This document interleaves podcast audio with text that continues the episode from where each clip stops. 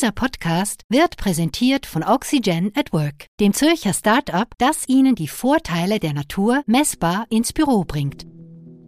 NZZ Akzent.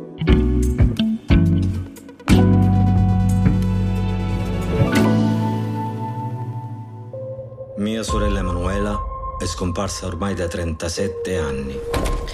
Im Herbst hat Netflix eine neue Doku rausgebracht. Emanuela was not an ordinary child. She was a Vatican girl. Eine True Crime Serie. Sie beschäftigt sich mit einem vermissten Fall, der zu den bekanntesten Fällen Italiens gehört.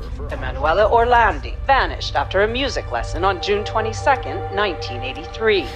Und zwar geht es um das Verschwinden eines 15-jährigen Mädchens vor fast genau 40 Jahren. Das Mädchen ist Emanuela Orlandi.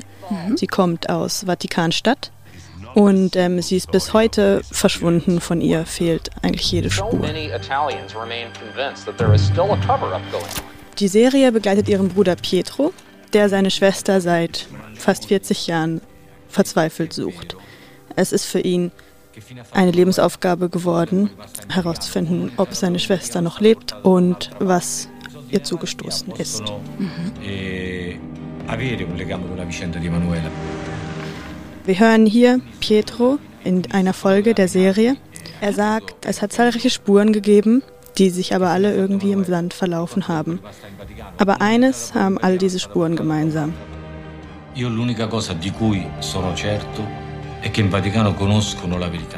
Und zwar ist Pietro sich sicher, dass der Vatikan mehr weiß, als er sagt und weiß, was mit dem Mädchen geschehen ist.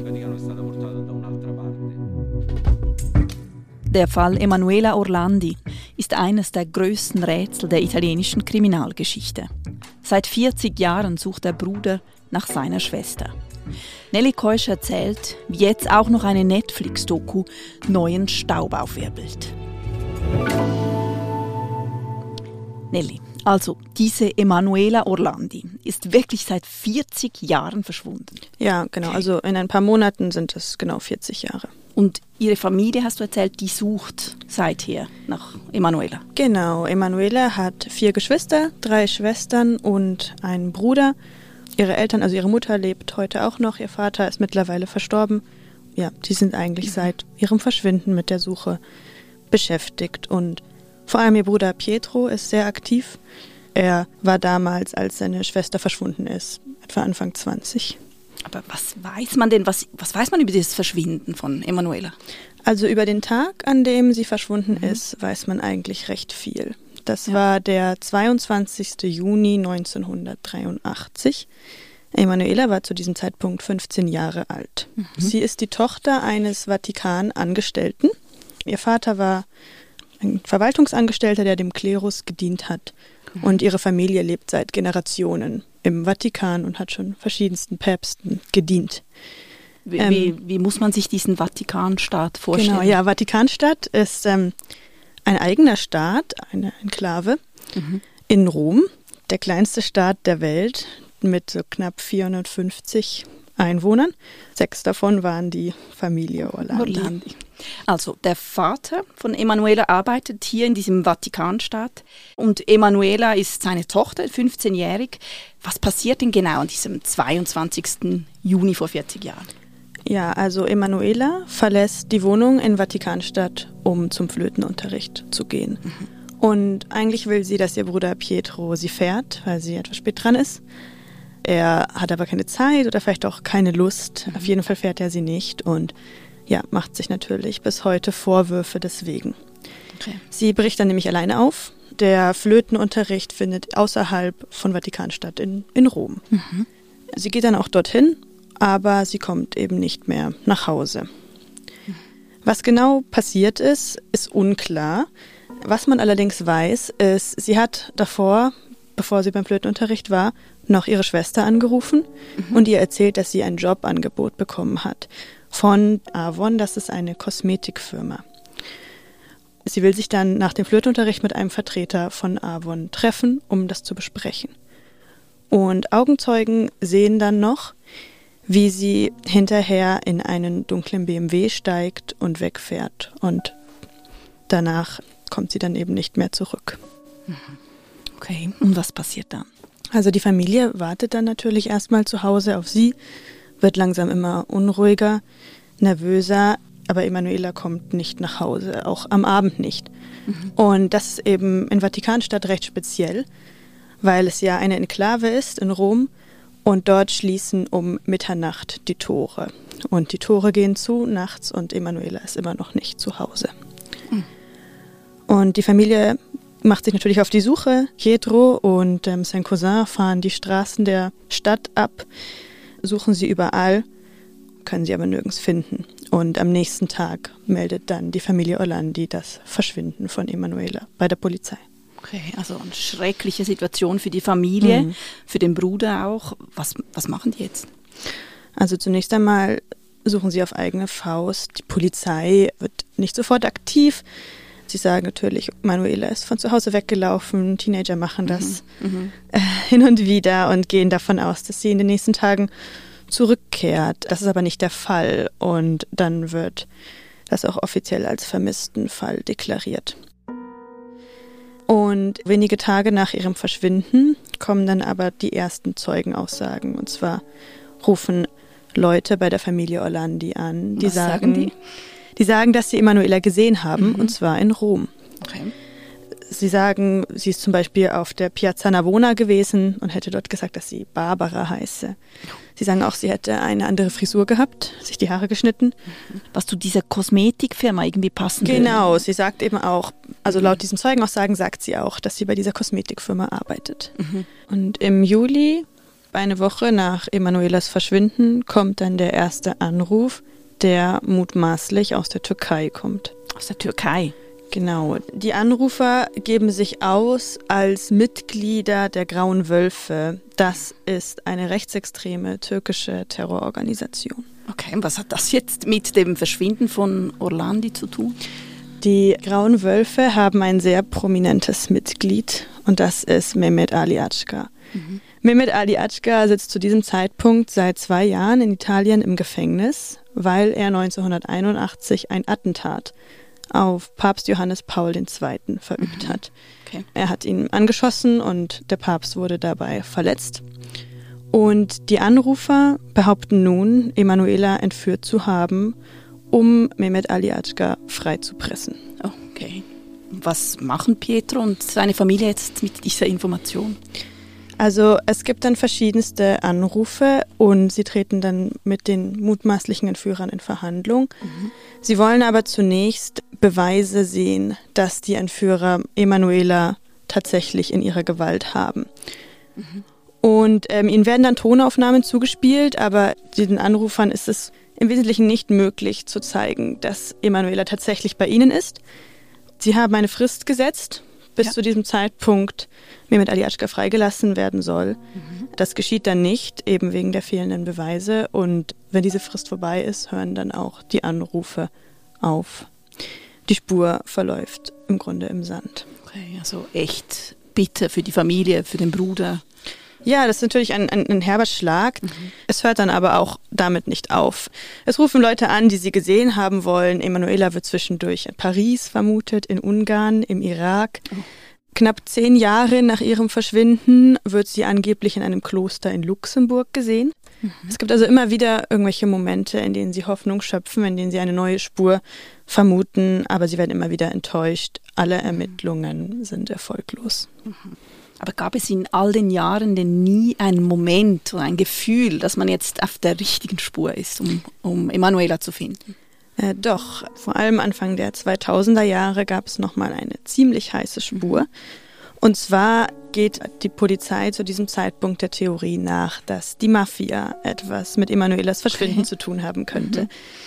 Diese Theorie dreht sich vor allem um Enrico De Pedes, einen lokalen Mafia-Boss. Er soll Emanuela entführt haben, um den Vatikan zu erpressen, mutmaßlich, weil der Vatikan ihm Geld schuldet. Es gibt konkrete Hinweise, dass De Pedes in diese Entführung verstrickt gewesen sein könnte, aber er ist zu diesem Zeitpunkt bereits tot. Das heißt? 2012 wird Enrico de Pedes Grab geöffnet. Okay. Weil es Hinweise gibt, dass sich darin die Knochen von Emanuela befinden könnten. Und diese Graböffnung für sich ist schon sehr spektakulär, denn das Grab befindet sich in einer Krypta, die dem Vatikan gehört. Dort werden normalerweise nur Angehörige der Kirche beerdigt und keine Mafia-Gangster. Das Grab wird geöffnet und es stellt sich tatsächlich heraus, dass dort andere Knochen drin sind als die von Enrico de Pedes. Mhm. Diese Knochen sind aber auch nicht die von Emanuela. Wir sind gleich zurück. Ziehen Sie schon bald in ein neues Büro oder möchten Sie Ihr aktuelles Arbeitsumfeld etwas grüner gestalten? Bei Oxygen at Work erhalten Sie ein Pflanzenkonzept, das nicht nur gut ausschaut, sondern auch messbar die Büroluft verbessert. Für ein nachhaltig grünes Büro sorgen die Spezialisten von Oxygen at Work gleich selbst. Lassen Sie sich von realisierten Projekten bei Flaschenpost, Microsoft und Co. begeistern und sichern Sie sich Ihr smartes Pflanzenkonzept auf oxygenatwork.ch.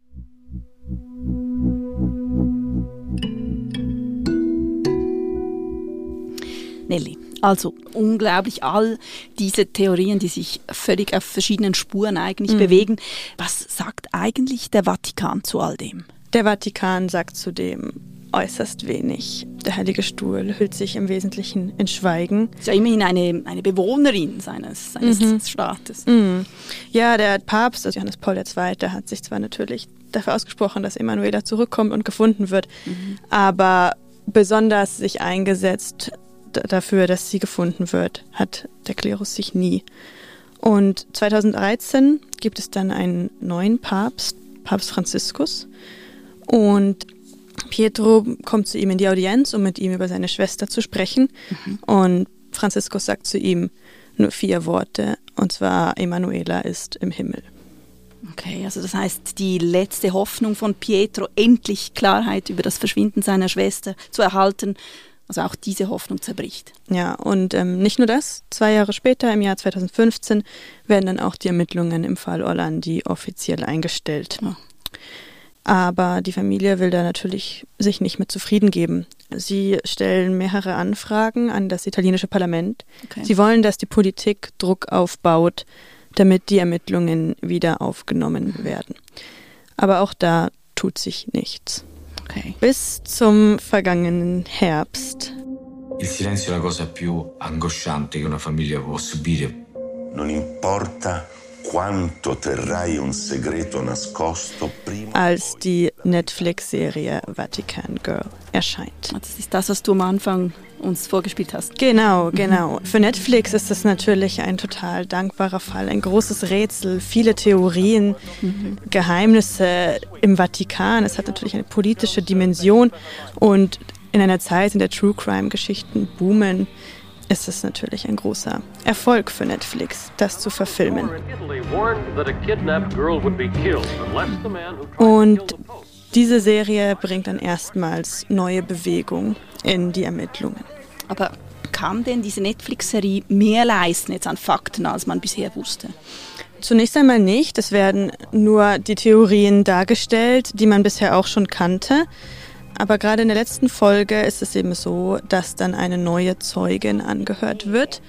Eine damalige Freundin von Emanuela. Und diese Freundin sagt aus, dass das Mädchen kurz vor ihrem Verschwinden von einem hochrangigen Kardinal belästigt worden ist.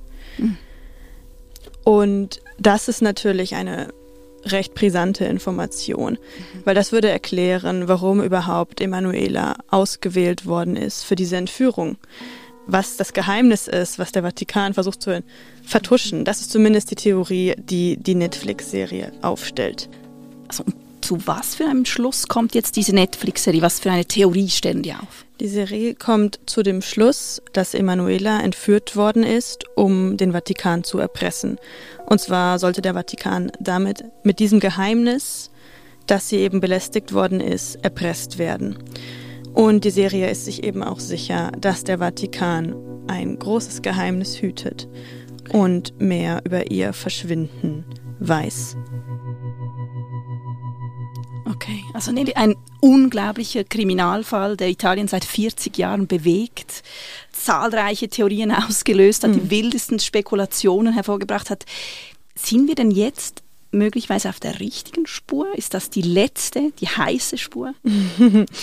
Das wird sich jetzt zeigen. Also zumindest hat die Polizei des Vatikans Anfang des Jahres angekündigt, den Fall Orlandi neu aufrollen zu wollen. Okay.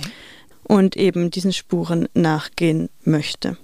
Und was heißt das jetzt für die Familie von Emanuela, für Pietro? Ja, für Pietro und seine Familie ist es vielleicht die letzte große Chance. Mhm. Jetzt ist die Aufmerksamkeit auf dem Fall ist jetzt sehr groß. Die Öffentlichkeit schaut genau hin. Diesen Druck können die Orlandis jetzt natürlich nutzen, um dafür zu sorgen, dass die Ermittlungen vorangetrieben werden. Der Fall ist zwar 40 Jahre alt, aber es besteht die Wahrscheinlichkeit, dass immer noch Personen am Leben sind, mhm. die über die Entführung etwas wissen. Mhm. Und Pietro hofft natürlich auch für seine Mutter, dass der Fall bald abgeschlossen wird. Emanuelas Mutter ist jetzt 92 Jahre alt mhm. und wünscht sich natürlich nichts mehr, als zu erfahren, was mit ihrer Tochter geschehen ist. Und diese Chance hat sie jetzt vielleicht noch ein letztes Mal.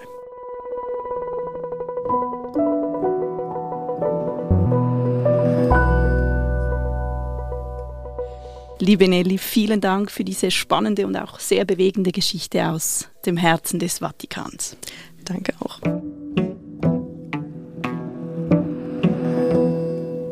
Das war unser Akzent. Produzent dieser Folge ist David Vogel. Ich bin Marlene Oehler. Bis bald.